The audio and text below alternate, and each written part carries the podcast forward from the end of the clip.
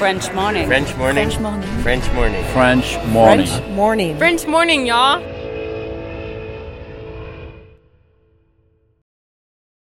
Cet épisode a reçu le soutien de la CFE. La CFE, vous connaissez?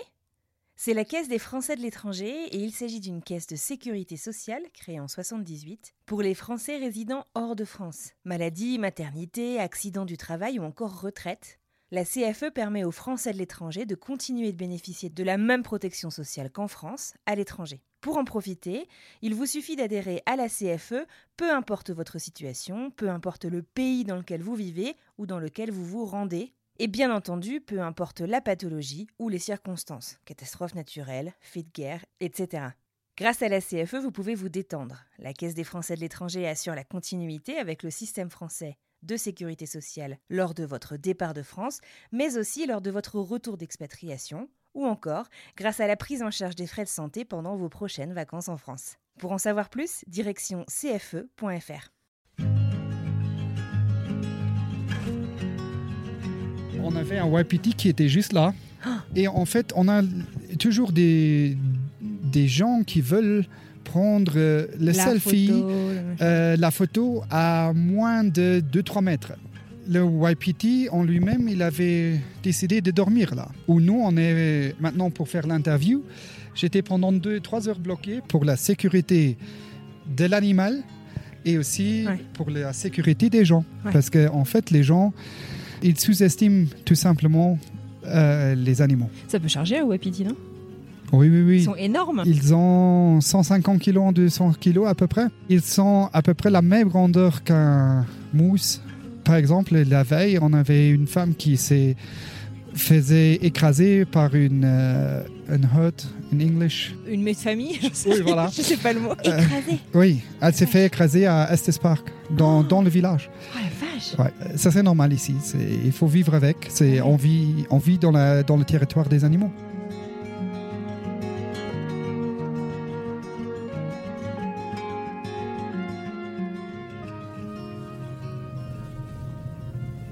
Je viens d'arriver à l'entrée, à une des entrées du Rocky Mountain National Park.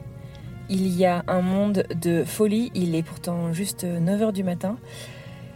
Je pouvais malheureusement pas arriver plus tôt parce que je suis à 2 heures de la maison. Mais euh, ouais, je pense qu'il y a une centaine de voitures devant moi. Donc euh, on croise les doigts pour qu'il y ait de la place au parking.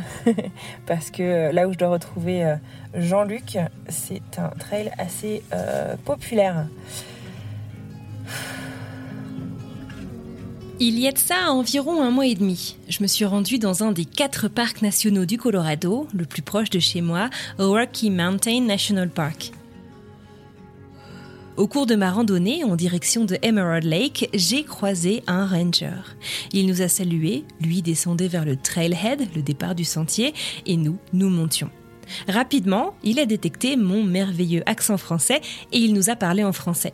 J'ai ainsi découvert qu'il venait en fait du Luxembourg, en Europe donc, et qu'il vivait son rêve de petit garçon dans ce parc national en exerçant le métier de ranger tous les week-ends, spécialisé en prévention, recherche et secours. Hello. Good are you?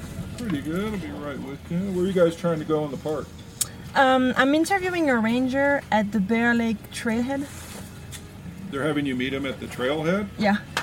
So when you get to the checkpoint, you can tell them that they may or may not let you go up because they just shut Bear Lake Road down. Who are you interviewing? You know? Jean-Luc Brosius. Ce monsieur, c'est Jean-Luc Brosius, et c'est lui que je dois retrouver ce matin au départ du Bear Lake Trailhead.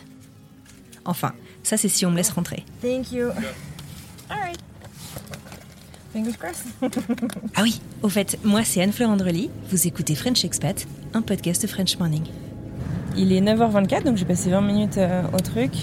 Et ils viennent de fermer la route du trail où j'ai rendez-vous avec Jean-Luc. Le trailhead est à 9 miles d'ici. euh, et donc, euh, normalement, on, doit se garer. En fait, il y a, des parkings avant le trailhead et euh, des navettes qui euh, fonctionnent, euh, qui doivent bientôt, s'arrêter, mais qui fonctionnent le week-end pour amener jusqu'au trailhead. Trailhead étant le départ du sentier de rando. Euh, là, tout est plein, sachant qu'il est même pas 9h30. euh, donc ça donne une idée de comment les sentiers vont être un peu blindés aussi. Oh, qu'est-ce que c'est beau. faut faire assez attention parce qu'il y a pas mal de elk euh, actuellement qui sont très actifs sur euh, la montagne. C'est euh, la saison du elk bugling. Et les elks, je crois que c'est des wapiti. Les elks sont des animaux très imposants avec lesquels il faut vraiment garder ses distances. Ils ont d'énormes bois. C'est pas des élans. Je sais pas lequel est le plus grand, mais en tout cas, c'est euh, assez impressionnant. Allez, Bear Lake, here I come.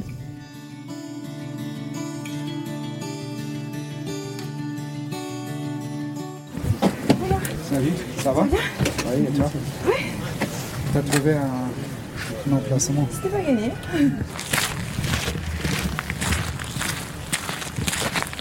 Parce qu'ici, on est un peu Ouais. Ça fait combien de temps que tu fais euh, que tu es ranger ici? Euh, Ici, je fais ça depuis une bonne année. D'accord. Oh, tu vas m'expliquer tout ça.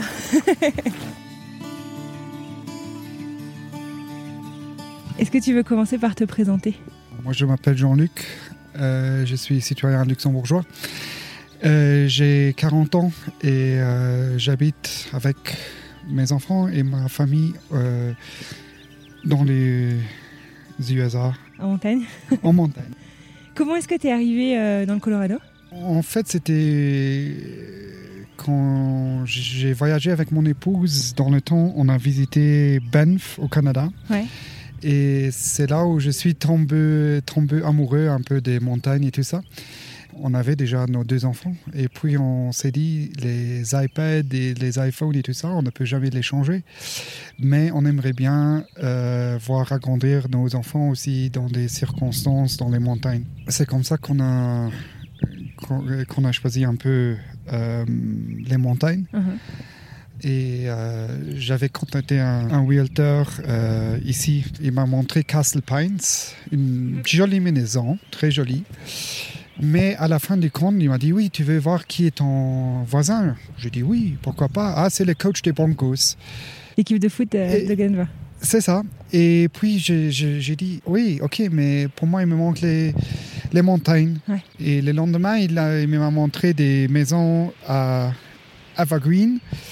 C'est ce qui est un village un peu ouest de Denver. Pour moi, c'était des. Il me manquait toujours les grandes montagnes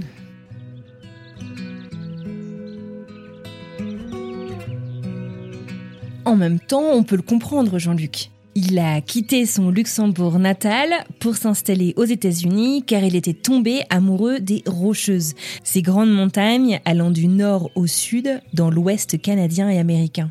Alors, toutes les villes qu'on lui montre, c'est bien sympa, des jolies maisons, mais ce qui lui manque finalement, c'est la raison pour laquelle il a traversé l'océan. Alors il part, en voyage, direction Los Angeles, alors de Denver, c'est vraiment euh, tout droit à l'ouest, et en sortant du tunnel au milieu des rocheuses, il se dit ok, c'est là.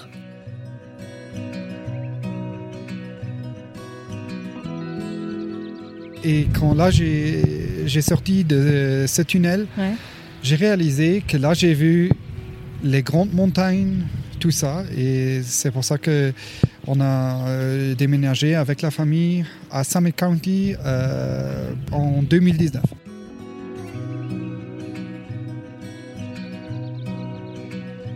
2019 et même plus précisément décembre 2019.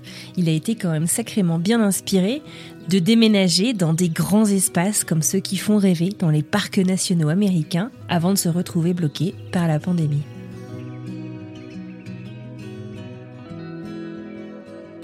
Avant, moi j'ai voyagé entre le Luxembourg et les États-Unis. J'étais deux semaines ici, deux semaines là-bas. D'accord. Puis on a euh, déménagé en décembre 2019.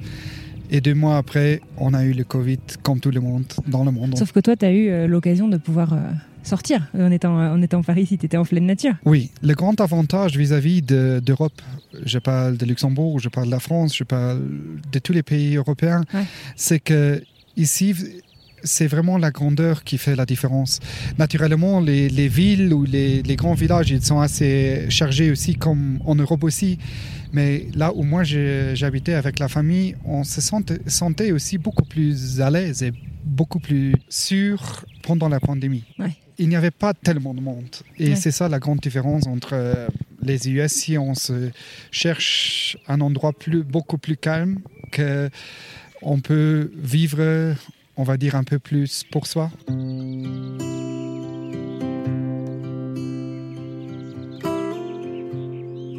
Aujourd'hui, Jean-Luc va nous parler d'une de ses grandes passions, celle qu'il exerce tous les week-ends, son métier de ranger. Ranger dans un parc national, c'est un métier bénévole.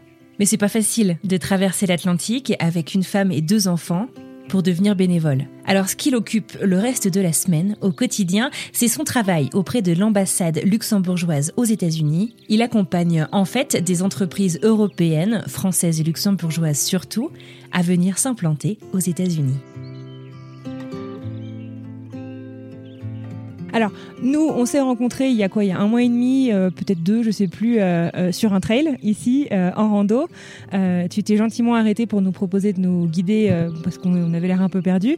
Puis dès que j'ai dit deux mots, tu m'as dit Ah, vous êtes français T'as reconnu mon accent français.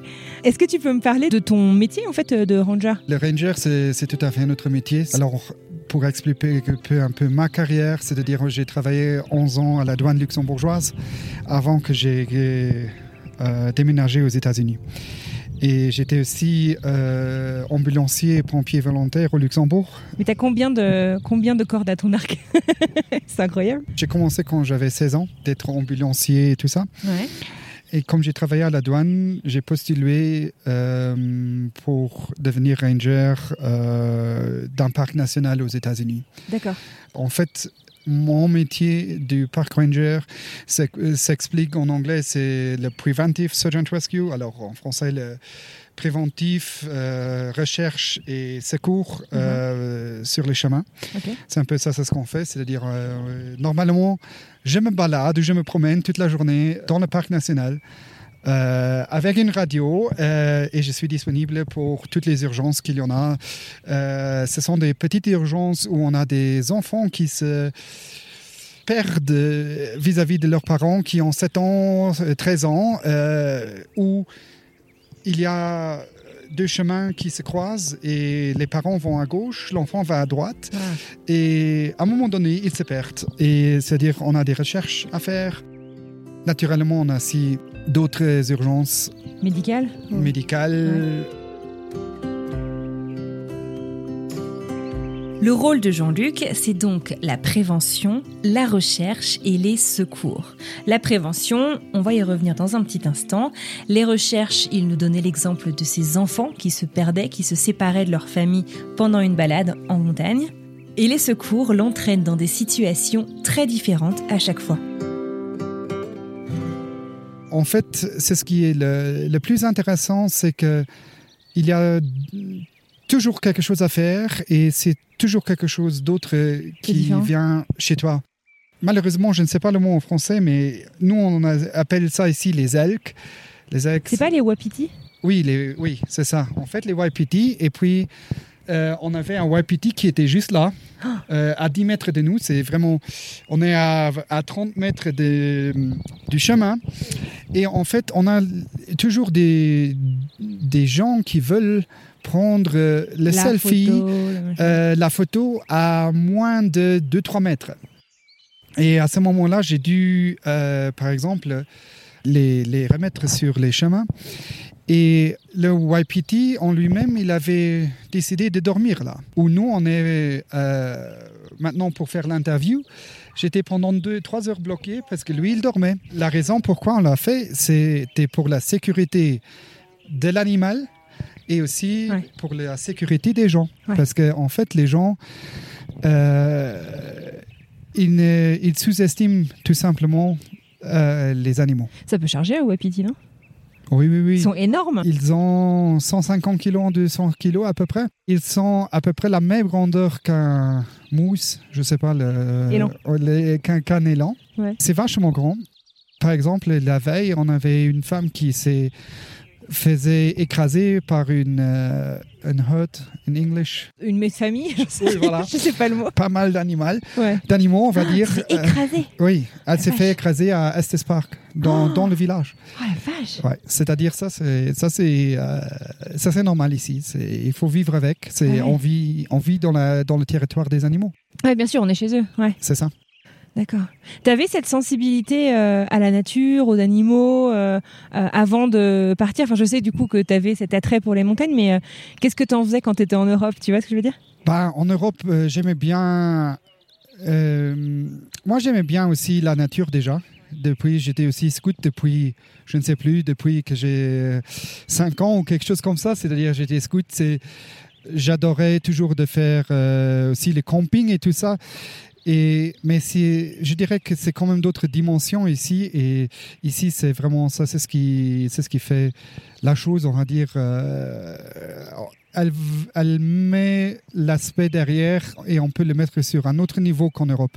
Je veux dire, parce qu'en Europe, euh, les campings ici, on trouve des campings. Si on, eux, ils appellent ça ici camping, mais dans sur des, points, nous on appelle ça middle of nowhere, vraiment où, il n'y a personne à, à, à 100 km.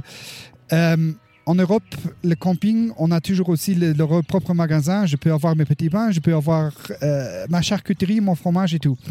Ici, c'est tout à fait un autre monde. C'est vraiment un, monde, un monde plus, je, je dirais pas euh, euh, plus intense, mais c'est beaucoup. On est plus euh, dans le camping et on. euh, oui, voilà.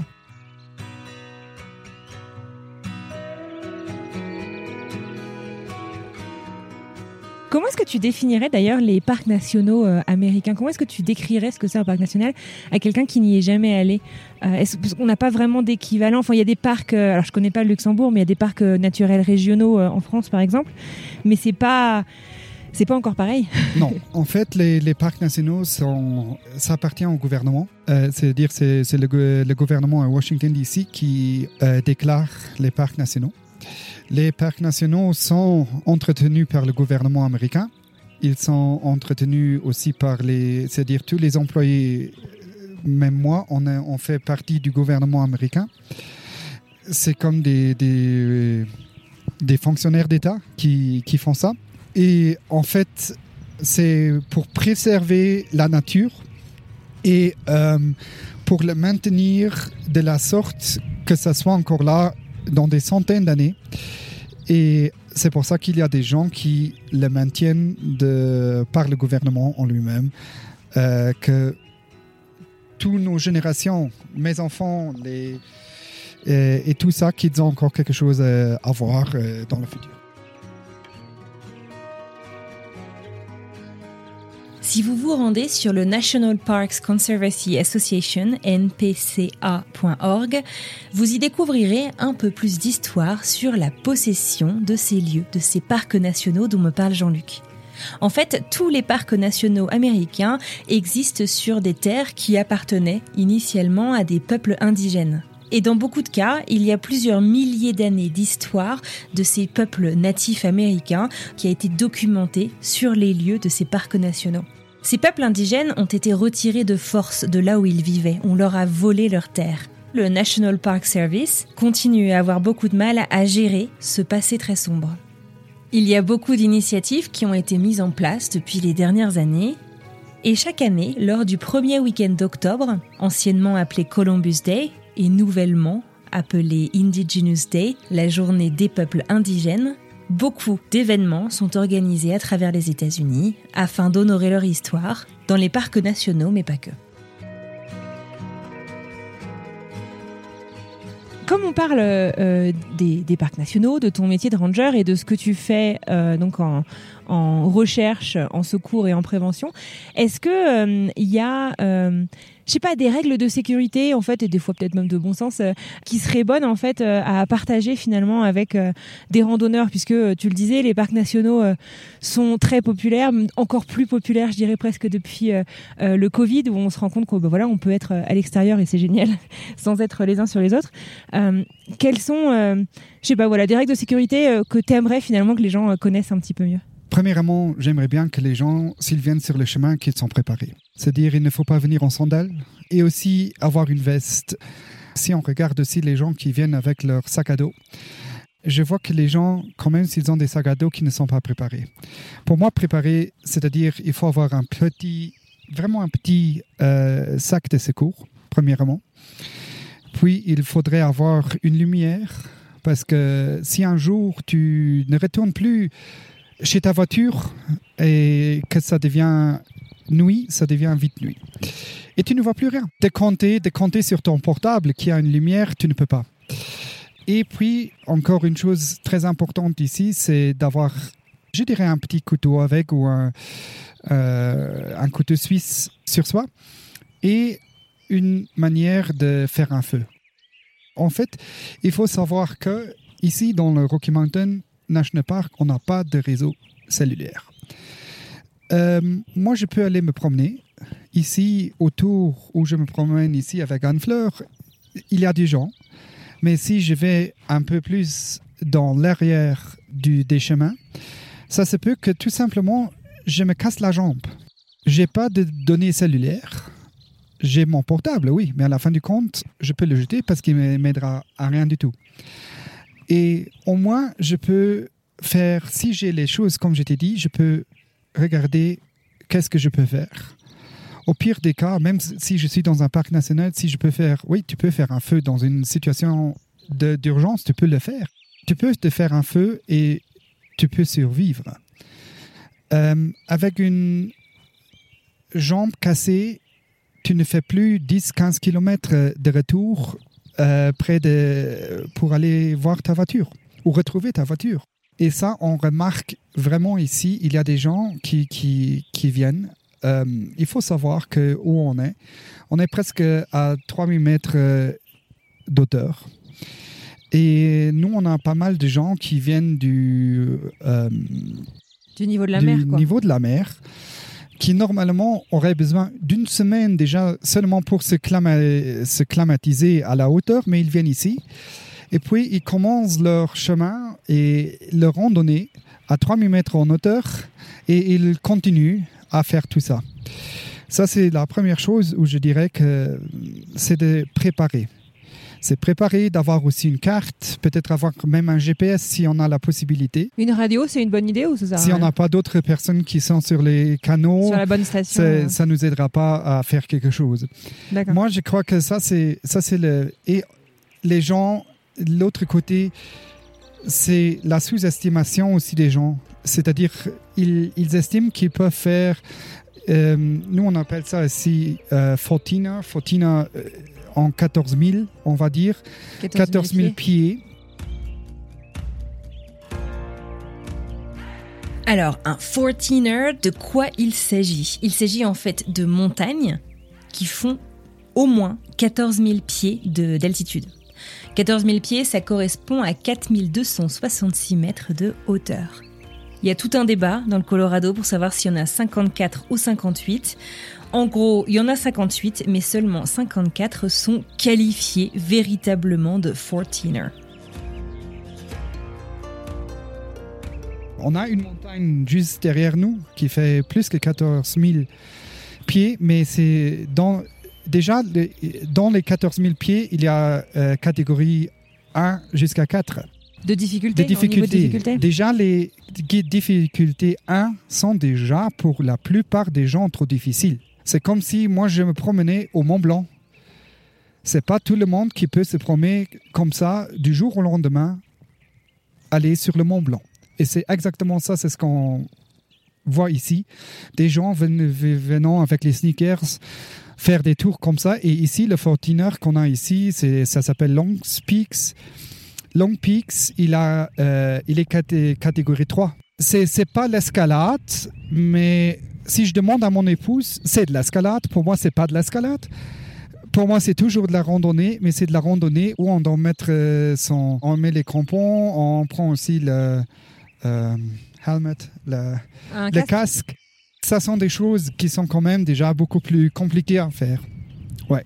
Mais c'est pas de l'escalade non plus. C'est pas de l'escalade. On n'a pas besoin de faire de l'escalade. C'est toujours ici considéré comme randonnée. Mais il y a des gens qui, qui, croient qu'ils peuvent faire ça. Et c'est gentil de dire j'ai fait un 14e en vacances. Mais de l'autre côté, ils sous-estiment c'est ce que c'est.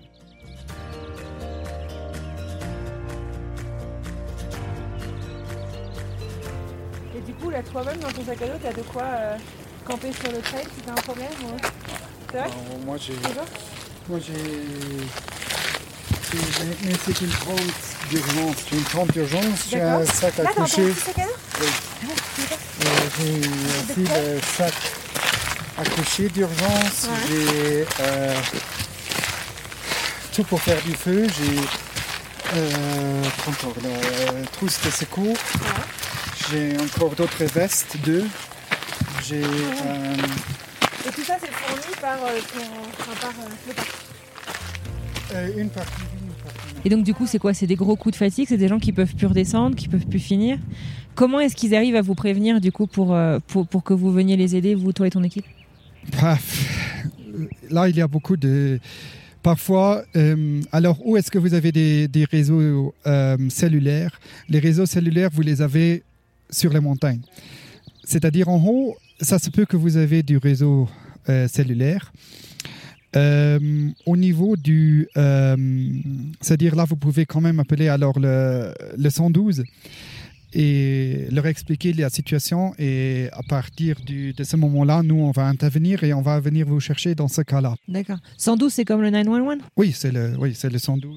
En Europe, c'est le 112. Ah, en voilà. Europe, c'est le 112, pour oui, d'accord. Mais c'est 112. 911 ici. Oui, d'accord. Mais s'ils appellent le 112 ici, ils auront personne. Oui, voilà. voilà. Ah, si, si, si, ça fonctionne. Ça fonctionne, fonctionne c'est de dire, aussi en fait, le 112, Et ils transmettent. Le euh, 112, c'est- c'est global. Même si tu te trouves en Russie ou autre, tu Ah peux ouais, appeler le 112 parce que le, le- le réseau cellulaire reconnaît que tu veux appeler les secours. les, les secours et puis tu vas arriver ça, à ça. Et de l'autre côté, c'est ce que j'ai oublié avant, c'est qu'il il faut aussi... euh, ici, le temps, il peut changer très très vite, c'est-à-dire euh, dans moins d'une heure. Et ça se peut que maintenant, comme on a maintenant le ciel bleu, que dans une heure, on a de la neige. Et ça, c'est aussi quelque chose que les gens sous-estiment, c'est-à-dire ils viennent en short, en t-shirt et ils n'ont pas de veste euh, sur, sur eux. Et ça, c'est aussi quelque chose qui, qui peut devenir très très vite, très très très dangereux, on va dire. Et euh, en termes de respect de la nature, euh, respect des animaux, tu disais du coup garder euh, cette distance de sécurité. J'ai lu un truc cette semaine disant the rule of thumb, et c'est en gros, il faut que tu puisses cacher l'animal avec ton pouce. Si, si l'animal passe pas derrière ton pouce quand tu le tiens devant toi, c'est que tu es trop près. C'est une bonne règle ça? Ça, c'est la théorie dans un monde euh, idéal. Ouais. Euh, nous, on dit euh, 30 à 50 pieds, on va dire 20, 20, 30 mètres. Euh, mais les gens sont les gens et ils ne vont jamais le faire. C'est vrai? Ouais.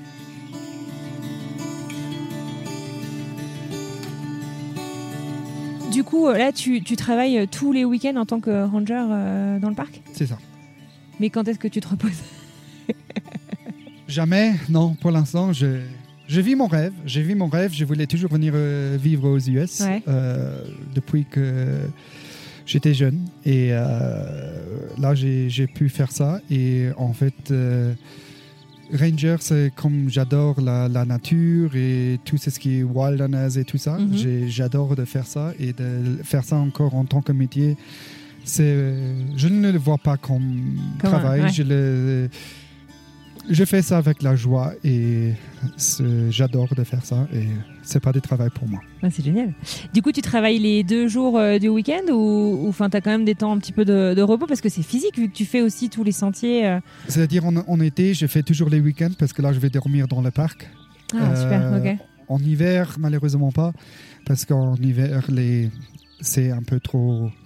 Les, les, les hivers que nous on vit, et vécu ici sont trop durs pour euh, faire du camping. euh. Euh, on pourrait le faire, mais on va dire c'est lié aussi à des investissements qu'on devra faire.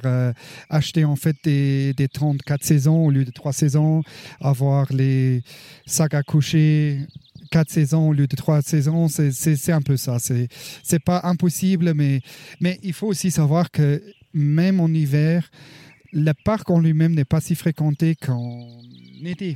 En hiver, il y a des gens, il y a beaucoup de skieurs qui viennent, mais il n'y a pas de. Ceux-là, les, grimpeurs qui font de l'escalade, ils ne viennent pas. Euh, les touristes, euh, ils viennent, ils font peut-être ici la promenade autour du Bear Lake où on se trouve pour l'instant, mais il faut savoir que la randonnée autour du Bear Lake, elle est pratiquement plate. Ça fait même pas un mile, ça fait. Euh, 0,7 miles, oui, on va dire un kilomètre autour. Et puis, ils ont froid, ils, veulent retourner vite dans leur, dans leur euh, voiture et retourner ou faire un autre truc dans le parc en lui-même.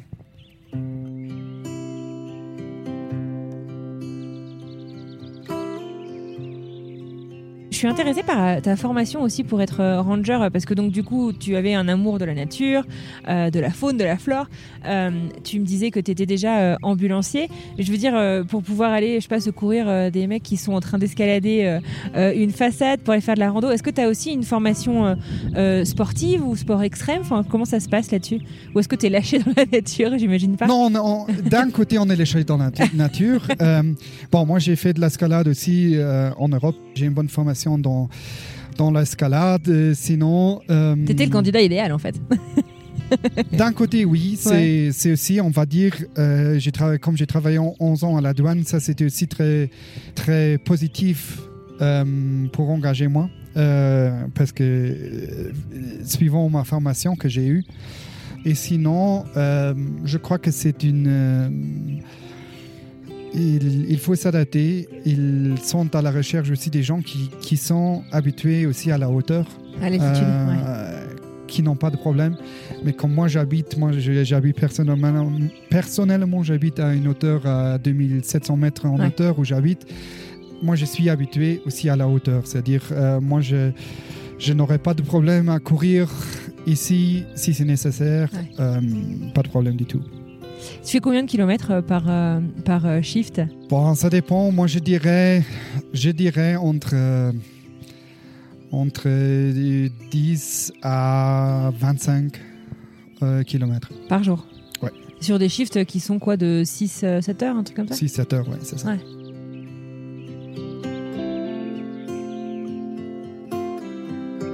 Est-ce que tu te souviens de ta première fois dans ce parc-là? Ce que tu as, as vécu, ce que tu as ressenti, ce que tu as fait?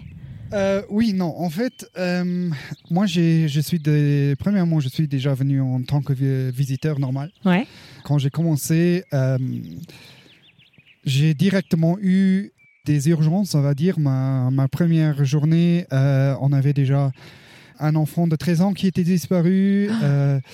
La deuxième journée que j'ai travaillé, on avait déjà malheureusement quelqu'un qui est décédé sur un des chemins. Ah euh, et là, j'étais le premier ranger qui est venu sur la Seine. Euh, oui, ça c'est.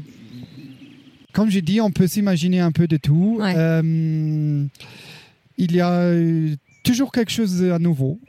Il y a les, pratiquement toujours des interventions avec des, des, animaux. Ici, c'est vraiment avec, plus avec les, les YPT ainsi que les ours ainsi que les. Euh, je vais regarder autour de moi. ainsi que les ours et ainsi que les mountain lions, les cougars. Oh, euh, ça, ça me fait a peur. Des, des, choses à faire. T'en as, en as rencontré toi du coup personnellement des animaux? Euh, Enfin, oui, tu nous parlais du bah, wapiti, nous, nous, on mais... les rencontre assez souvent, assez régulièrement. Ils sont tagués? Enfin, je veux dire, vous savez lesquels sont lesquels ou est-ce qu'ils sont complètement sauvages? Il y a des, des, des, ours qui sont tagués, il y a aussi des, des ours qui ne sont pas tagués naturellement. D'accord. Il est grand comment ce parc? Il est plus grand que le Luxembourg. C'est vrai? Oui. Ah, c'est incroyable, d'accord. Ouais. Luxembourg du nord aussi, ça fait 94 km et du east au ouest, ça fait 54 km. D'accord, ok, donc c'est plus grand que ça. Ouais. Il y a, euh, là, on s'est rencontrés à la station euh, Ranger, il y a d'autres euh, Rangers. Est-ce qu'il y a une, cohésion en fait au sein des équipes? Est-ce que vous vous retrouvez Tu nous parlais justement que ton deuxième shift en tant que ranger volontaire, c'est tu as, vu un décès sur un sentier. est-ce que justement vous avez une cohésion d'équipe? Vous vous soutenez? Ou est-ce que vous vous découvrez finalement à chaque shift et c'est pas toujours les mêmes personnes? Oui et non. En fait, on a beaucoup de gens qu'on ne connaît même pas parce qu'on a plus d'employés qu'on pourrait même euh, comprendre. Et ici, il y a des, certains groupes qui font des certaines choses. C'est-à-dire, on a des gens qui, qui, qui, des rangers qui sont dans le visitor center, dans le, dans le grand centre. Puis il y a uh-huh. des, des rangers qui font l'entrée. Euh, les caisses pour entrer, euh, tout ça, c'est-à-dire ça, c'est des gens, qu'on, par exemple, qu'on ne connaît pas du tout. De l'autre côté, alors on a plusieurs stations et puis on a des autres volontaires qui sont plus âgés, qui, qui sont seulement là pour aider les gens à trouver leur chemin, qui ne sont même pas dans mon équipe non plus, que je connais maintenant parce que moi je les croise, mais ça c'est tout. C'est-à-dire les gens de mon équipe, je les connais. Ouais quand on a eu malheureusement le décès, j'ai rencontré toute mon équipe dans une journée que ça m'aurait pris quelques mois normalement. Parce que tous les rangers sont venus sur les, euh, sur les véhicules d'urgence, ils sont venus. Et je les ai rencontrés toute la veille. J'ai dit à tout le monde, c'est beau que je vous ai pu rencontrer, mais j'aurais préféré que c'était d'autres circonstances que de vous rencontrer dans, un, dans une urgence pareille. Mais de l'autre côté, nous, on se connaît entre nous, mais ça, c'est un groupe qui, qui, fait à peu près, euh, on est une vingtaine, trentaine de personnes dans ce, dans ce groupe-là. Eux, on se connaît. C'est ce qui est énormément bien. La collaboration en tant qu'équipe, elle est énorme. Elle est énorme. J'ai jamais vécu ça. J'ai jamais vécu ça dans ma vie en Europe. Il faut aussi savoir et comprendre que euh, comme c'est une administration militaire et qu'on a des degrés sur les épaules, ici on ne remarque pas ça. Ça, j'ai vécu en Europe. J'ai vécu ça. Euh, à la douane, j'ai vécu ça au euh, sapeur-pompier, j'ai vécu ça partout. Mais ici, ils ne sont pas si. Ici, c'est un travail en équipe. Ouais, c'est pas moi, je suis chef et toi, t'es rien, mhm. ou quelque chose comme ça. Ça, c'est vraiment, il faut le dire. C'est que moi, je peux aussi travailler avec le chef et le chef, toi, tu ne vas pas remarquer que c'est mon chef. Ouais. Euh, mais apparemment, suivant les autres rangers, c'est aussi que euh, très très Rocky Mountain, il est très connu pour ça. Ah d'accord, donc c'est propre les, aussi autres, les autres parcs nationaux, c'est pas la même chose. D'accord, donc tu es bien tombé. Oui. Disons, l'autre avantage que moi j'ai, c'est que je suis aussi, euh, comme je parle le français ainsi que l'allemand, et qu'on rencontre beaucoup de gens d'Allemagne ainsi que de la France, de la Belgique, c'est aussi aidant euh, pour les rangers. Ils, ils adorent de, m'envoyer les gens qui parlent une, autre langue euh, que l'anglais. En fait. Du coup, tu rencontres vraiment des gens du monde entier. Voilà, c'est ça.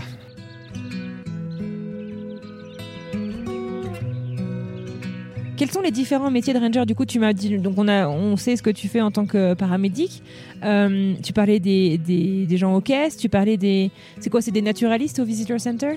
Il y a, Parce qu'en fait, c'est vrai que j'en avais pas forcément conscience, tu vois, avant de te parler, de tous les. On pense en fait ranger, c'est un métier, mais en fait, c'est.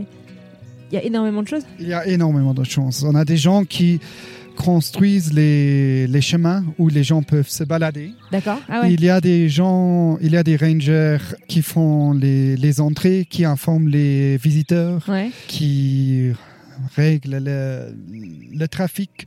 Qui, euh, on a aussi des, des, rangers qui travaillent sur, euh, sur les rues comme au Luxembourg, c'était les ponts et chaussées, je ne sais pas en France, mais comme mm. euh, ponts et chaussées, on a aussi ça. D'accord. Euh, on a des gens qui s'occupent de, de l'eau aussi de l'eau euh, pour venir, c'est de l'eau pour boire aussi dans le parc et tout ça. C'est-à-dire, c'est vraiment le, parc national, c'est. C'est une petite ville en fait. Oui, c'est. on va dire, c'est une ville pour elle-même, mais uh-huh. c'est pas une ville parce qu'on est dans la nature, mais c'est mm. on doit le, maintenir comme une ville, comme si ça serait une ville. Oui, voilà. Et alors du coup, tu me disais que une, un, des, des, profonds désirs que vous aviez avec, euh, avec ta femme, c'était aussi de venir euh, dans la nature pour offrir ça euh, à tes enfants. Quel est le résultat alors avec tes enfants? Qu'est-ce qui, qu'est-ce qui Ils jouent toujours sur les iPads. Ils ont quel âge maintenant? Euh, 10 ans et ma fille, elle va tourner dans, un, dans une semaine 13. D'accord, ok. Mais ils ont quand même un rapport à la nature qui a évolué, tu sens Oui, oui. En fait, mon fils, il, parfois, il vient avec toi, non? Il était là Parfois, la dernière fois. Il, il vient avec moi. Ouais. Euh, C'est-à-dire, mes, mes, mes enfants sont aussi habitués à faire 20 km par jour. Euh, dans la nature, c'est-à-dire, ça, c'est ça, mais euh, Ouais. mon fils, il, il adore de faire aussi le ranger. C'est cool, c'est génial. Lui, il veut- Mon fils, bon, il a 10 ans. Il ne faut pas prendre ça mal, mais lui, il aime l'action. Il veut voir la- euh, l'action euh, quand il y a tous les vé- véhicules qui viennent avec les phares bleus et tout ça. Ça, il adore avoir. C'est dans les films. c'est génial. Oui, oui, oui. Et naturellement, ici aux US, c'est comme dans les films. Euh, on a eu pas si longtemps, on n'avait pas. C'était pas si. C'était vraiment une grande urgence qu'on a eue, mais il y avait 10 véhicules d'urgence au moins qui étaient garés euh, sur le parking. Ah ouais. Avec les phares bleus, avec euh, les sirènes et tout ça. Ouais. Ça, c'est quand même. C'est- impressionnant pour un petit garçon de 10 ans. Voilà, Pour- on va dire tout le comme monde, ça. pour oui. tout le monde. Ouais.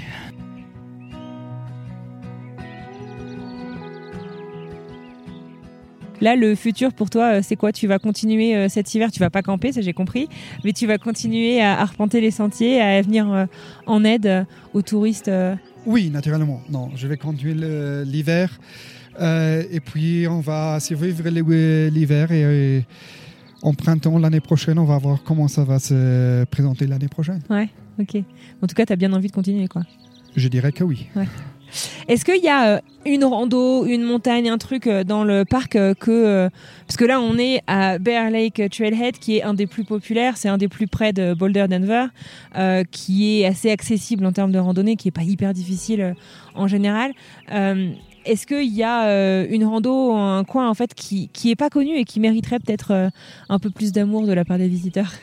Lake Hayaya, il s'appelle, c'est qui- qu'il vaut qu'il faudra absolument voir parce qu'en fait on a eu une euh, Un écoulement des de roches qui voilà avec les roches et la couleur de l'eau a changé tellement Euh, c'est plus clair c'est plus on va dire une couleur une couleur turquoise Ouais. Un peu laiteux, non Euh, voilà, l'étui turquoise pour tout le lac, c'est ce qui est qu'on n'a jamais vu jusqu'à présent. De notre côté, on ne sait pas combien de temps ça va rester comme ça. On n'a aucune idée. Euh, même les archéologues et les minéralogues, tout ça, qu'on a aussi des rangers qui font ça, ils ne savent rien du tout. C'est-à-dire, ça, c'est la seule chose que je. Si je pourrais donner un avis, je vais voir euh, le Lake Hayaya qui se trouve aussi euh, accessible à partir du Bear Lake où nous on se trouve Ouais. à la- à- pour l'instant. Merci beaucoup, Jean-Luc. De rien, merci.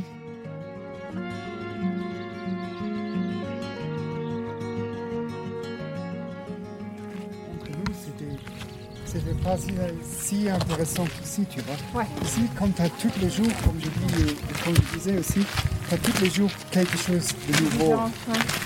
Et à la douane, c'était tous les jours quand même la même chose, Ouais. entre guillemets. à un poste de douane ou t'étais sur le terrain Oui, c'est le terrain. D'accord. Et là, mais, ok, là tu avais aussi naturellement les crimes et tout ça. Ouais.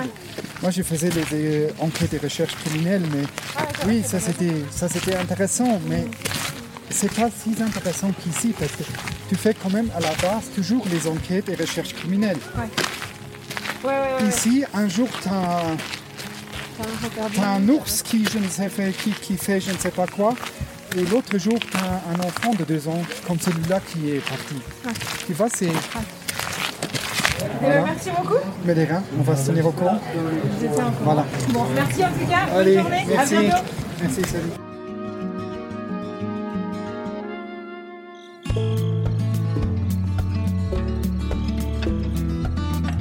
Voilà, c'est terminé pour aujourd'hui. Je tiens à remercier très sincèrement Jean-Luc Brosus pour ce très chouette moment passé ensemble et cette petite rando au départ de Bear Lake Trailhead à Rocky Mountain National Park.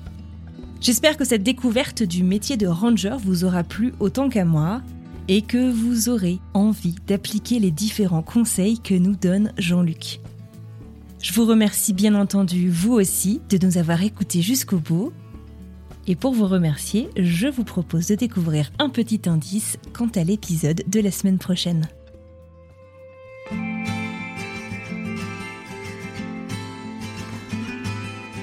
Tu reviens euh, voir le médecin, tu lui donnes tout ça, il te fait un petit tampon et puis il te dit euh, j'envoie tout ça euh, à l'ambassade et donc tu rentres chez toi sans rien, ni passeport, ni radio, à poil, à poil, à poil de 400 euros, 500 euros par-ci, etc., etc. Puis t'attends et, et là alors là par contre chapeau, chapeau l'administration américaine parce qu'en 4 jours j'ai reçu un message, votre passeport est arrivé.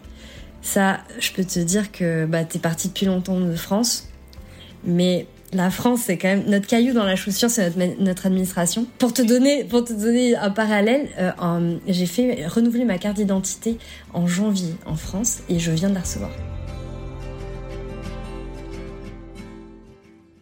Il ne me reste plus qu'à vous souhaiter une très belle fin de journée, une bonne fin de semaine et j'ai hâte de vous retrouver mardi prochain pour une nouvelle histoire.